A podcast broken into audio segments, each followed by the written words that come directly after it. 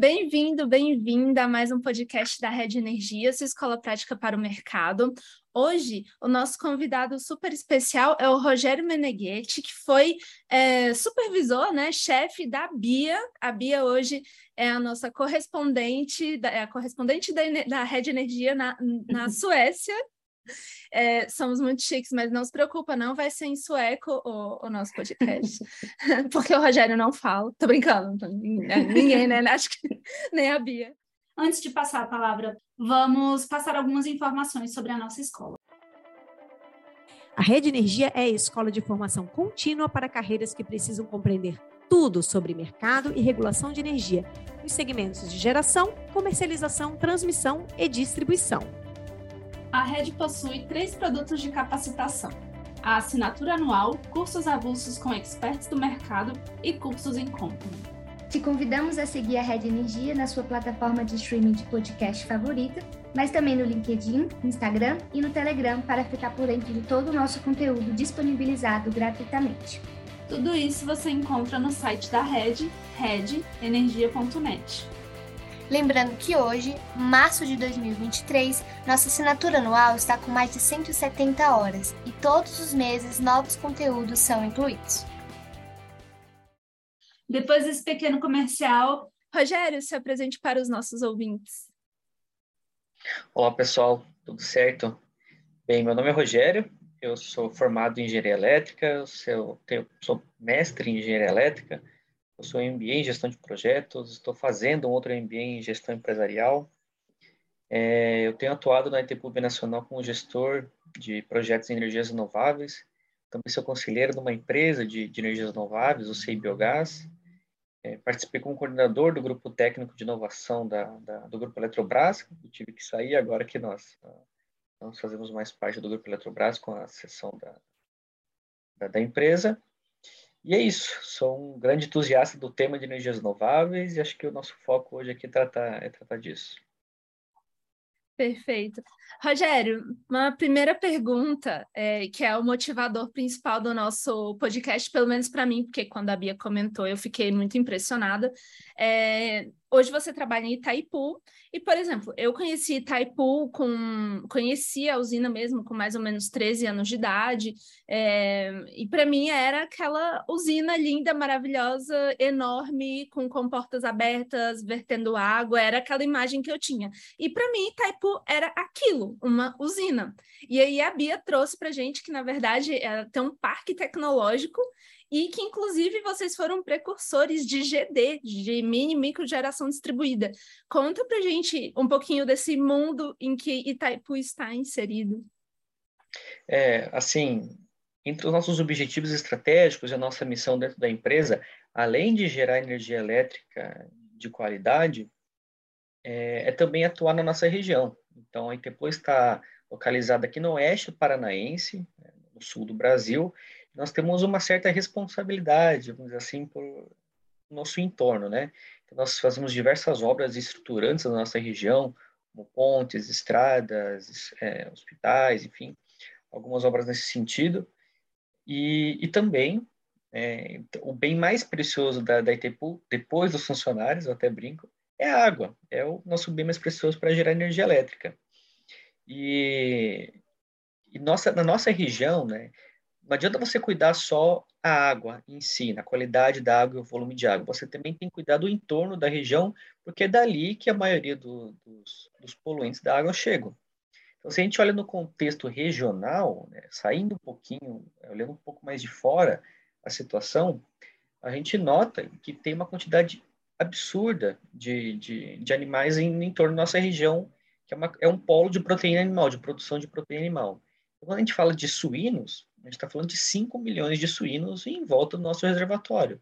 E temos 1 milhão e 300 mil pessoas. Então, é uma população invisível de, de suínos que está ali em volta e que produz muito dejeto né, desse, processo produtivo e, se não bem tratado, chega no nosso reservatório. Então, todo o contexto a partir dessa visão estratégica que o Tempo teve há mais de 15 anos sobre esse tema. E nós começamos lá na primeira etapa, era tentar via, ter uma viabilidade técnica dessas soluções de biogás para esses resíduos da, da, da agroindústria. E quando a gente comprovou, olha, dá certo de fato, você tampa lá, coloca um biodigestor, o material gera biogás, daí o que, que eu faço com ele agora? Então, uma, uma iniciativa que foi criada na época era gerar energia elétrica e injetar na rede. Lá atrás, antigamente, isso até o pessoal mais novo não, não sabe disso, qualquer geração que você tivesse que colocar na rede, seja uma grande usina, uma pequena, você era obrigado a fazer uma linha de distribuição até a subestação seja de 1 mega, seja de 75K, qualquer tamanho de usina, qualquer fonte.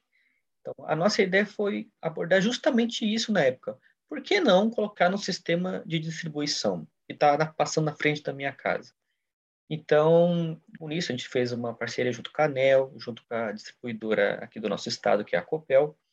Nós fizemos a primeira geração distribuída do nosso país, que foi com biogás, não foi com solar, foi com biogás, lá em 2008. Então, na época foi feito diversos testes, tinha diversos caminhões da, da concessionária no local, na hora de ligar, e na hora que ligou, não aconteceu nada. Ele operou de forma normal, tanto o gerador quanto a rede, as proteções atuaram de forma uh, correta, tudo certo. E ali, a partir de 2008, quando, quando tecnicamente deu certo, aí precisava de regulação. Trabalhamos junto com a ANEL tal, para aperfeiçoar, e aí que em 2012 teve a primeira resolução normativa, as aperfeiçoações que tiveram ao longo do tempo, e a lei que surgiu, ali com toda a consequência disso, cerca de 10 anos depois, 14 anos depois, surgiu a primeira lei, a Lei de Direção Distribuída, que foi aprovada no começo desse ano. Então, todo esse histórico aí, a Itepu também colocou o pezinho nela nessa história. Muito legal. Eu acho que dessa primeira introdução a gente vai ter várias perguntas, né, Nath? Eu vou começar com uma que eu acho que é muito importante, é saber se resolveu mesmo essa questão dos dejetos nos reservatórios, se ainda é um problema, se ainda é necessário ter alguns estudos nesse sentido. Sim, com certeza. Então, lá naquele momento, a gente teve a primeiro, primeira etapa, né? o primeiro processo de, de, olha, deu certo, estamos buscando viabilidade econômica. A primeira a resolução normativa né, que teve, ela não era muito, muito boa, pensando, pensando assim, né? Tanto que teve uma, uma, uma outra, 687, que teve em 2014, dois, é, dois anos depois. Então, aí, o que nós temos atuado é na cadeia do biogás, né? Seja desde pesquisa para tornar mais baratas tecnologias de biogás, como também nos incentivos econômicos e modelos de negócios. Então, é todo todo o rol nós estamos abordando, ainda hoje nós fazemos isso. Então, nós temos a nossa unidade de, de biogás e biometano dentro da usina, onde uhum. testamos tecnologias, e também temos projetos de maior escala, de cerca de, de meio mega, que nós, a, a ideia é botar à prova o modelo de negócio. É receber resíduos, é tratar, gerar biogás, injetar na rede, fazer compensação e deixar o modelo é, de pé, né? Modelo economicamente de pé. Mas, sim, ainda é um, é um, é um grande desafio. A Interpol não tem recurso suficiente para colocar, instalar biodigestores para todos os produtores rurais da nossa região. Então, a ideia é que isso se torne um negócio que seja atrativo por si só. Que ele, por si só, as, os agricultores, as cooperativas, veem em valor de forma espontânea, é, coloque esses, essas, esses modelos em operação, esses biodigestores, usinas de biogás. E, e, tem dado certo, Rogério? Assim, ele já tem visto isso, é, já tem tido essa procura espontânea do pessoal para colocar? Tem, tem, tem tido uma procura assim. É devagar, é um processo lento, porque o nosso principal concorrente, vamos dizer assim, é o solar. E o solar é muito mais simples de colocar do que o sistema de biogás. É, você coloca no telhado, dá pouca manutenção e pronto, está lá. O sistema de biogás, ele é quase um sistema vivo, você tem que cuidar do biodigestor, mas ele também tem uma, uma série de questões de ganhos ambientais que a solar não promove. É uma série de externalidades, como uma energia firme, por exemplo, né? só comparando, até para o sistema elétrico ela é, acaba sendo melhor, que é, é muito mais complexa. Então, aos poucos, isso vai crescendo. Tem até uma ferramenta que se chama Biogás Map, junto com que um parceiro nosso desenvolveu, o Cibiogás, que é uma fundação que Itaipu fundou né, para tratar do tema biogás. Lá no site do Cibiogás tem o Biogás Map, que mostra todas as plantas de biogás que eles mapearam aqui da região, região não, né, do Brasil inteiro, das demais diversas fontes de, é, de utilização, seja para energia elétrica, seja para biometano abastecimento, até em fornos, né? Então, lá dá para ter um panorama de como tem crescido, né? Essa questão do biogás dentro do Brasil. Ela está crescendo, está tá na inclinação da curva, na ascendência ali. Legal. Legal. É, e esse biogás que você comentou, essa planta que tem dentro da, da usina, né, dentro do parque tecnológico, é, vocês fazem o um aproveitamento com os rejeitos dentro do parque? Quais são os tipos de, de biomassa que vocês utilizam lá? É, a nossa unidade, a gente chama unidade de demonstração, né? Ela não tem a viabilidade econômica que as outras plantas têm. Ela é, de fato, uma planta onde a gente procura pesquisar diversas é, é, tecnologias, aí, desenvolver as tecnologias para que seja espalhado para a nossa região, né? O Brasil inteiro como um todo. Então, ali tem que se utilizar o resíduo que você tem mais perto. O nosso resíduo que nós temos lá é dos nossos restaurantes. Nós temos o, a questão do parque tecnológico, nós temos os restaurantes ali do próprio os funcionários da Itaipu, temos as copas, temos os restaurantes dos, uh, dos turistas. Então, ali no nosso complexo, acaba gerando resíduos de sobra de comida mesmo, de cozinha, que a gente utiliza dentro dos biodigestores. Para complementar isso, é, e que é algo importante também, para ter maior volume de gás e tal, é, nós temos uma parceria com a Polícia Federal, que nós somos uma região de fronteira aqui em Foz do Iguaçu, com dois países, né, Paraguai e Argentina. Então, nós temos essa parceria com a Polícia Federal e o Ministério de Abastecimento. Então, quando tem algumas apreensões que são feitas, é, e eles têm grande dificuldade, até em questão orçamentária, de destinar o resíduo orgânico. Uma coisa é destinar papel, outra coisa é o material orgânico que vai apodrecer e tudo mais. E a ideia é não mandar para os aterros, né? É não, não encher os, os aterros com material orgânico. Então, nós também recebemos parte desse material uh, para fazer destinação lá. Como exemplo, posso dar, olha, tem tanto material, mas é, óleo animal, já, já foi, teve uma, uma apreensão que tem droga junto em algum lugar, apreende tudo. É uma, uma carga de mais de 30 toneladas de mamão que a gente teve que destinar. Doces em geral, erva, carne, camarão, é tanta chocolate, cerveja, bebidas. Olha, é, é, um monte de material. Isso é muito complexo. É muito complexo de, de você fazer um mix desse material colocar no biodigestor e produzir biogás. Então, algo que eu sempre trago quando eu comento desse assunto é do laboratório de biogás, que o nosso parceiro de biogás tem também, que é essencial. Então, ali, antes de colocar qualquer produto dentro do, do biodigestor, outro exemplo interessante, cacau. A gente tem, assim, toneladas de cacau que foi aprendido, é, cacau em pó. Então, putz, como é que a gente vai jogar tudo de uma vez só, colocar tudo de uma vez só dentro do biodigestor? pode ter que colocar fracionado. E se a gente misturar com óleo, vai dar problema? Como é que vai reagir as bactérias ali dentro? Então, o papel do laboratório é essencial nesse sentido para trazer a segurança operacional que a planta precisa. Então, a gente testa primeiro o laboratório, se passou, beleza. Aí nós colocamos dentro do nosso biodigestor. Então, tem uma, toda uma programação, tem uma dieta do biodigestor que tem que ser seguida ao longo do tempo. A gente vai colocando aos poucos esse material que é apreendido e com o biogás gerado, nós abastecemos parte da nossa frota eh, de veículos que nós temos aqui dentro da usina. Legal, Rogério. Eu tenho duas dúvidas é, relacionadas ao que você acabou de falar. Assim, é, tem o, o, a parte suína lá, né? As criações de porcos, e aí eles, então, eles não mandam mais os rejeitos para vocês. A ideia é que eles usem lá na, numa, num biodigestor ou eles ainda mandam, assim como os restaurantes? Na nossa unidade aqui, lá dentro do ETPO, a gente não recebe resíduo da, da, da suinocultura. A gente recebe só é, dos, dos, restaurantes e das apreensões.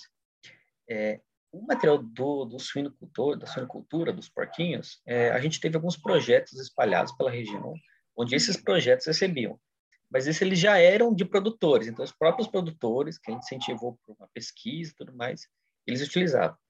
O que nós temos atualmente é um projeto que está em desenvolvimento, na verdade está em implantação já, é, que é uma central de bioenergia na cidade de Toledo. Ela é um pouco maior, ali, de meio mega, e a ideia é receber os, os, os dejetos, esse material dos, dos vizinhos próximos da unidade, que são cerca de 17 ali, propriedades. Está falando de 40, 50 mil suínos.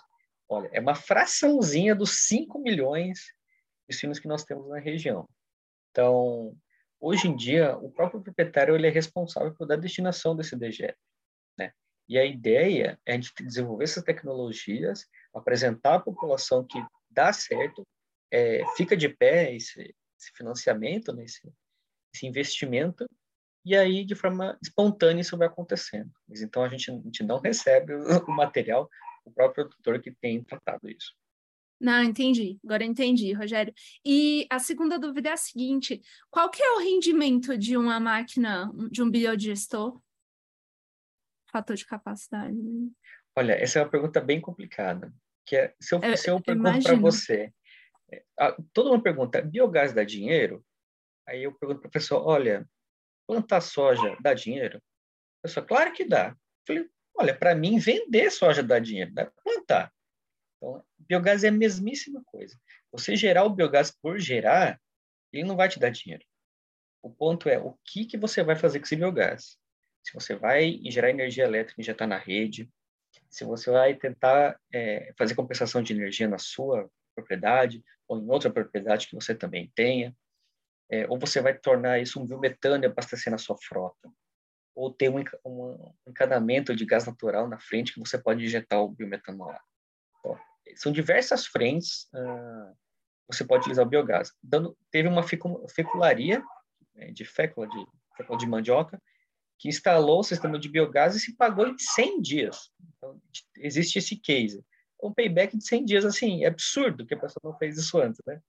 Uh, como tem outro lado, um cara de, da suinocultura, que ele colocou, é, colocou biodigestor e ele tinha pouca fatura de energia para compensar dentro da propriedade dele, né? Então estava sobrando biogás. Ele, muito esperto, falou: está sobrando energia? Ele foi lá e colocou uma fábrica de ração dentro da propriedade dele para produzir ração para a suinicultura dele. Então, é, vai muito da utilização, de fato, do biogás. E como ele não é tão modular quanto a, a solar, cada caso é um caso. Tem que ser estudado, tem que ser estudado o material que a pessoa tem disponível para gerar o biogás e as aplicações depois do, do biogás, né? O que se fazer com ele. Não, perfeito. Rogério, é, eu adorei tudo que você falou, só que a minha pergunta foi outra. eu acho que você entendeu a parte de, de rendimento financeiro, né? Mas eu queria saber da máquina mesmo, tipo, de fator de capacidade. Mas eu adorei, foi super válida a sua resposta. nem, eu nem já estou com vontade de montar um, um biodigestor aqui, aqui do lado. Mas em, em termos de, de fator de capacidade, assim, tem, qual, o que, que, tem de valor, assim? Porque eu imagino que vai variar também com o biocombustível que vai sair lá do laboratório, né? Com que vocês vão usar. Isso. A é, combinação. É, assim, de fator de capacidade de uma, de uma usina de biogás é acima de 60%, 50%, né? De, acho que vai nesse sentido, né? Ali, quando você fala do solar, dependendo do local, você chega a 18, 20 e poucos por cento né, de fator de capacidade. No solar, desculpa, o biogás ele é uma energia firme. Então, no, enquanto eu tenho biogás, eu posso gerar energia elétrica, né? Mais nesse sentido. Então, tem algumas usinas aqui tá na região que tem você tentar casar a produção diária de biogás com o consumo, né? Tem alguns balões que você pode ter um armazenamento de alguns dias, né? Para cá você tem que fazer alguma manutenção, tudo mais na máquina tem que parar ela. Mas se não, tendo biogás, pode gerar. então, é Legal. tranquilamente mais de 50%. Não, fantástico. Tá. A outra resposta foi mais interessante, mas eu estava com curiosidade da... do fator de capacidade dela. Bia, pergunte, porque senão eu não deixo nem o Rogério falar. Vai lá. É, eu queria te fazer uma pergunta em relação a esse biometano é, que é gerado dentro do parque. Ele atende toda a frota de Itaipu, né? Dos carros que entram lá dentro do parque, todos eles são carros com combustível renovável, não é isso? E emendando também nessa questão, tem alguns incentivos para que a população ali ao redor, né, ali do oeste mesmo do Paraná, tenham carros movidos a, a biometano? É, assim, da nossa frota, é, nós temos os, os, os, carros maiores, que ainda são movidos a, a etanol e tudo mais.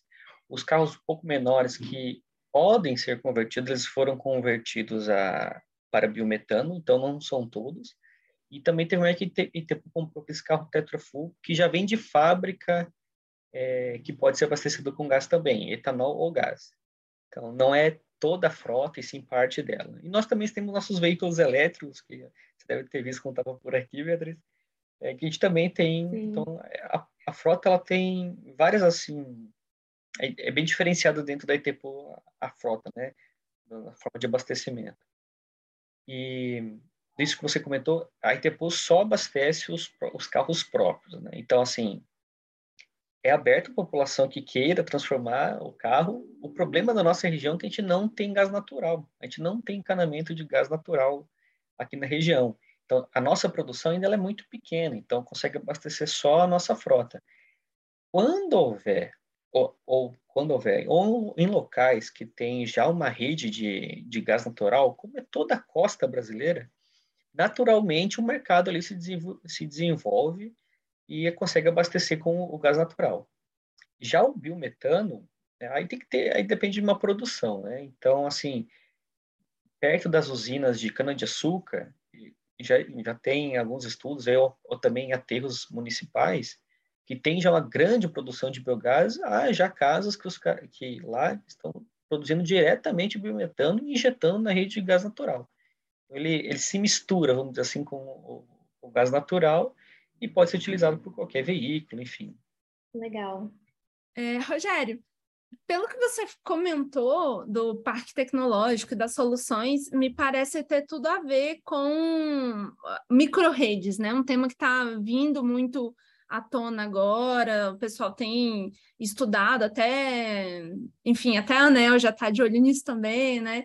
É, fala um pouquinho de, da, das soluções é, de microredes e também do que, que tem é, do, que, do, potencial para agregar para a população ali perto. É, quando a gente fala em microrede, o que é uma microrede, né, para o público em geral? Então, basicamente, é o seccionamento de parte da rede de distribuição que ela pode ser atendida de forma isolada da rede principal. Então, por exemplo, você pega um distribuidor, né, uma, rede, uma, distribuidor, uma redistribuição que sai de uma subestação. Se tiver um problema no começo dessa rede, é todo mundo desse ramal fica sem energia. Então a ideia é o, é o quê? Se tiver um problema no começo dessa rede, eu posso seccionar o restante desse, desse, desse ramal, e se eu tiver geração distribuída ali dentro, firme, como é o caso do biogás, é eu conseguir reconstituir essa, essa rede isolada, essa micro-rede, e poder alimentar isso, né? Então, o próprio é, produtor de biogás, né, que tem gera energia elétrica, ele conseguia sustentar os vizinhos dele. Quando a gente apresentou esse projeto para os nossos diretores dentro da Itaipu, a gente comentou, olha, tem geração distribuída de biogás aqui na região, e a ideia é que ele gere energia no momento de falha e alimente os vizinhos dele. O diretor olhou assim para nós, tá aí, cadê a novidade disso? A, falou, a novidade está justamente isso. Hoje em dia não tem regulamentação, a ANEL não permite que quando cai energia, você, é, você não pode injetar energia na rede, né? tanto no solar como outro, por questões de segurança e tudo mais. E aí, o desafio veio bem ali. Será que é viável, tecnicamente, fazer isso? O que, que precisa ser feito para ter uma microrede aqui na região? Assim, qualquer lugar, né? Ter uma microrede regional. Então, nós fomos é, atrás da nossa distribuidora de energia aqui da, da de energia do Paraná, Copel, e para entender, olha, o que vocês precisam? Vocês topam entrar nesse desafio com a gente? E eles toparam. Então, nós tínhamos um parceiro já aqui na região que gera energia elétrica com biogás, é, nós tratamos com ele, ele topou também o desafio. Então, nós fizemos uma série de simulações em laboratório, com em tempo real, né?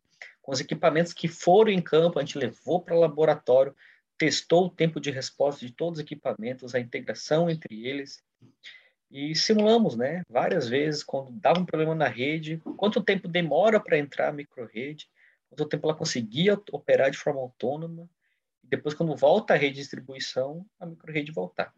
E, e o, assim, né, interessante disso tudo, depois que a gente soltou para operação real, menos de um mês depois teve uma, uma chuva, uma, uma, catá uma catástrofe na nossa região, uma chuva muito forte, é uma maior assim dos últimos 50 anos, e derrubou uma série de postes de redistribuição, assim, absurdo, foi, foi de doido. E a microrede operou mais de 23 horas de forma ininterrupta. Então ela entendeu, assim, entendeu, né? Ela faltou a luz na rede, entrou em operação em menos de três minutos e ficou sustentando os vizinhos em volta da, da ali da, dessa central que gerava energia, né? Então, para os vizinhos e para o próprio proprietário, não, como se não tivesse queda de energia. Então, mesma coisa. Hoje em dia ainda não tem regulação nesse sentido, foi tudo feito de forma experimental.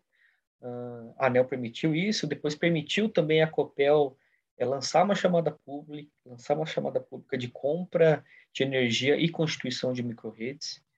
É, também lançou uma chamada, a tomada de subsídios para tratar sobre o assunto. Então, é algo que, após sair uma, um estudo experimental, um projeto piloto, ele vai puxando o resto das coisas, vai puxando uma concessionária, vai puxando o anel.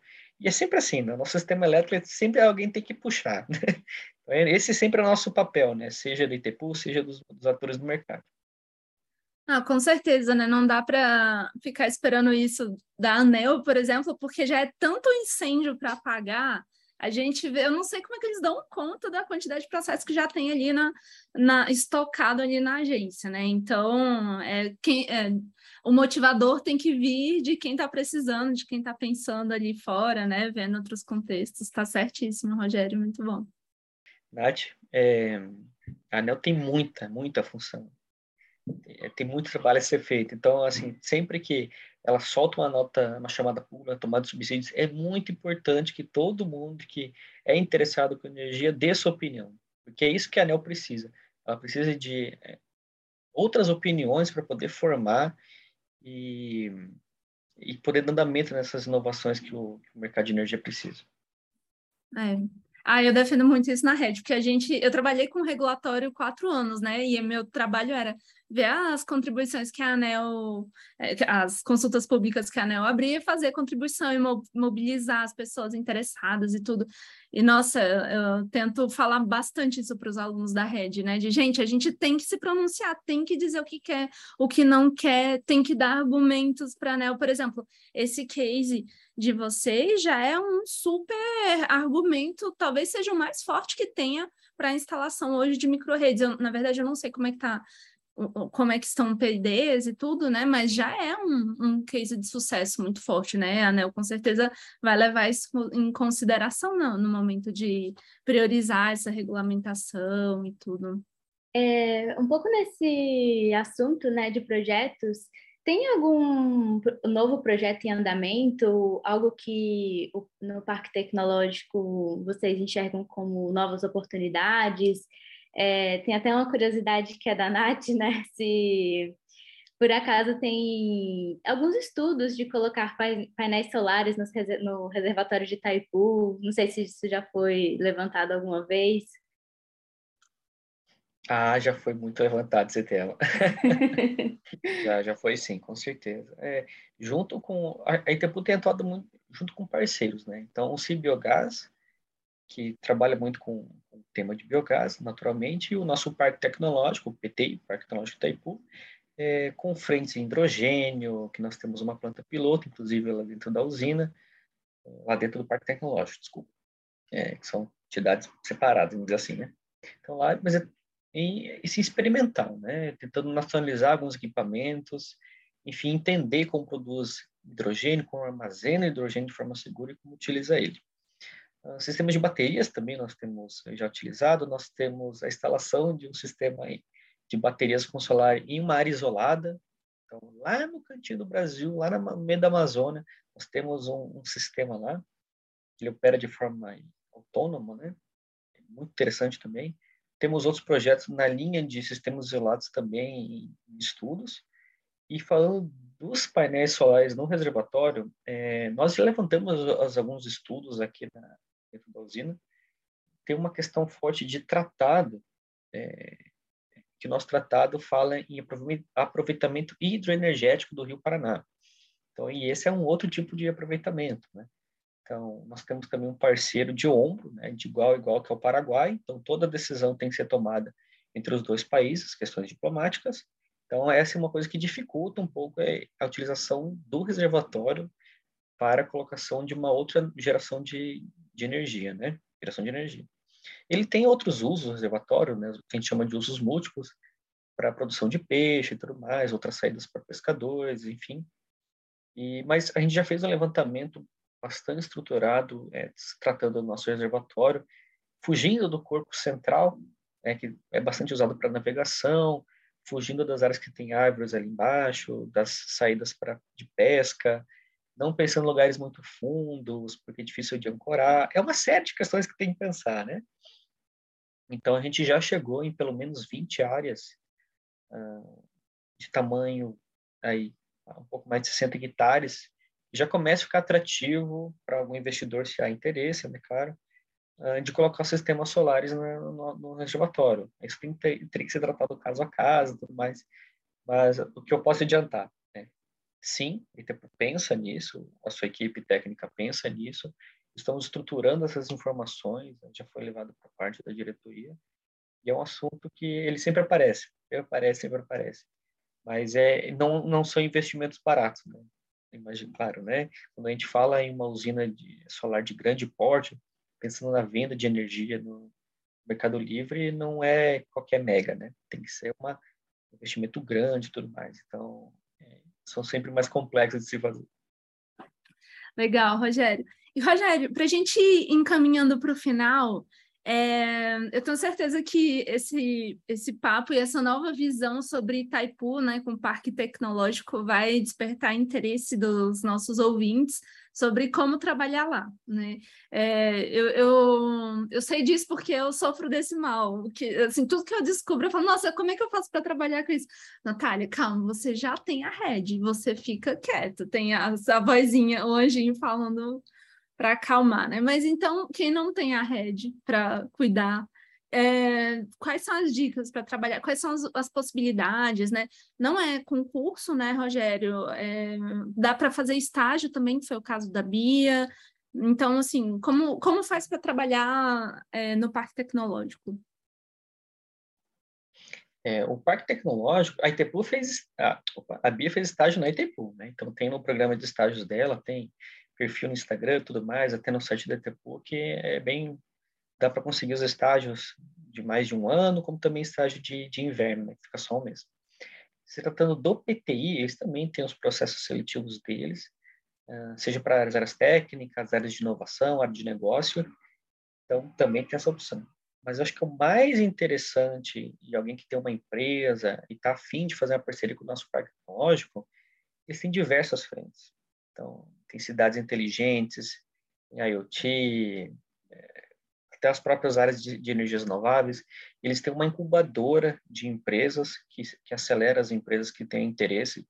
Então, sim, é possível fazer é, parcerias nesse sentido, parcerias com o próprio parque tecnológico ou com a incubadora para levar essa empresa para cá e desenvolver ela, seja de uma startup até uma empresa maior, né? Então, há muitas possibilidades. O site do PTI está ali, acho que é pt.org, se não me engano, é, que pode acessar essas diversas situações, né? E até a, a parte de gestão da, da, inovação. Então, o PT ajuda, assim, as empresas, como ajuda a ITPU, em vários sentidos, a como tornar, fazer a empresa inovadora, né? Como fazer essa gestão da, da inovação, como desenvolver essa parte nas pessoas, sabe? Então, o PT tem, nosso parque tecnológico, né? Ele é, tem diversas frentes de atuação e se você está interessado em acelerar sua empresa, encontrar um braço forte que tenha atuação em várias frentes, né, que pode conectar com outros lugares, outros parceiros, o Parque Tecnológico com certeza é uma excelente opção.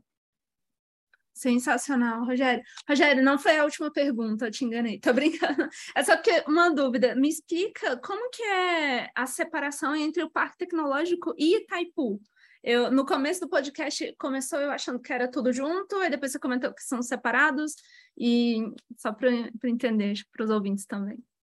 Ah, sim. É, são CNPJs diferentes. Itaipu tem o CNPJ dela, que é uma, é uma instituição binacional junto com o Paraguai, então toda decisão, todo diretor tem um diretor paraguaio e um diretor brasileiro. E os dois, uma decisão só é assim quando os dois falam sim. Uh, e já o PTI, ele é um outro CNPJ, uma outra instituição, uma fundação que a Itepu, ela mantém certo auxílio anual para ela continuar suas atividades. E ela é uma entidade própria, tem a sua diretoria, tem o seu conselho, seus funcionários, e tem muitos projetos em parceria com o Itepu, mas também tem muitos projetos e serviços, inclusive, para empresas de fora, que uh, não fica sobre a responsabilidade de Itaipu. Eles têm liberdade para captar os recursos, é, realizar parcerias, projetos e tudo mais. Então, sim, são CNPJs separados. Entendi. Perfeito, Rogério. Rogério, muito obrigada pela sua participação. A Bia também, para quem não sabe, na Suécia já são 10 e meia da noite, já são 11 e 10 da noite, mas 11 e 10 da noite na Suécia dá para trabalhar, né, gente? Porque, dá para trabalhar. Ô, Nath, só um ponto que eu achei interessante comentar também é que além de trabalhar, também tem como estudar lá no parque, né? Lá dentro tem uma faculdade, é, tem como fazer mestrado também. Então, quem estiver formando e tem vontade de seguir com a área acadêmica, lá também tem muita oportunidade, né, Rogério?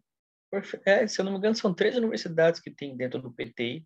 A minha formação, minha graduação foi lá dentro. Então, tem uma universidade estadual do Oeste do Paraná, que fica aqui próximo do, da usina e tudo mais, e parte da, da, é, dos cursos é realizado dentro do Parque Tecnológico, então, a parte de exatas.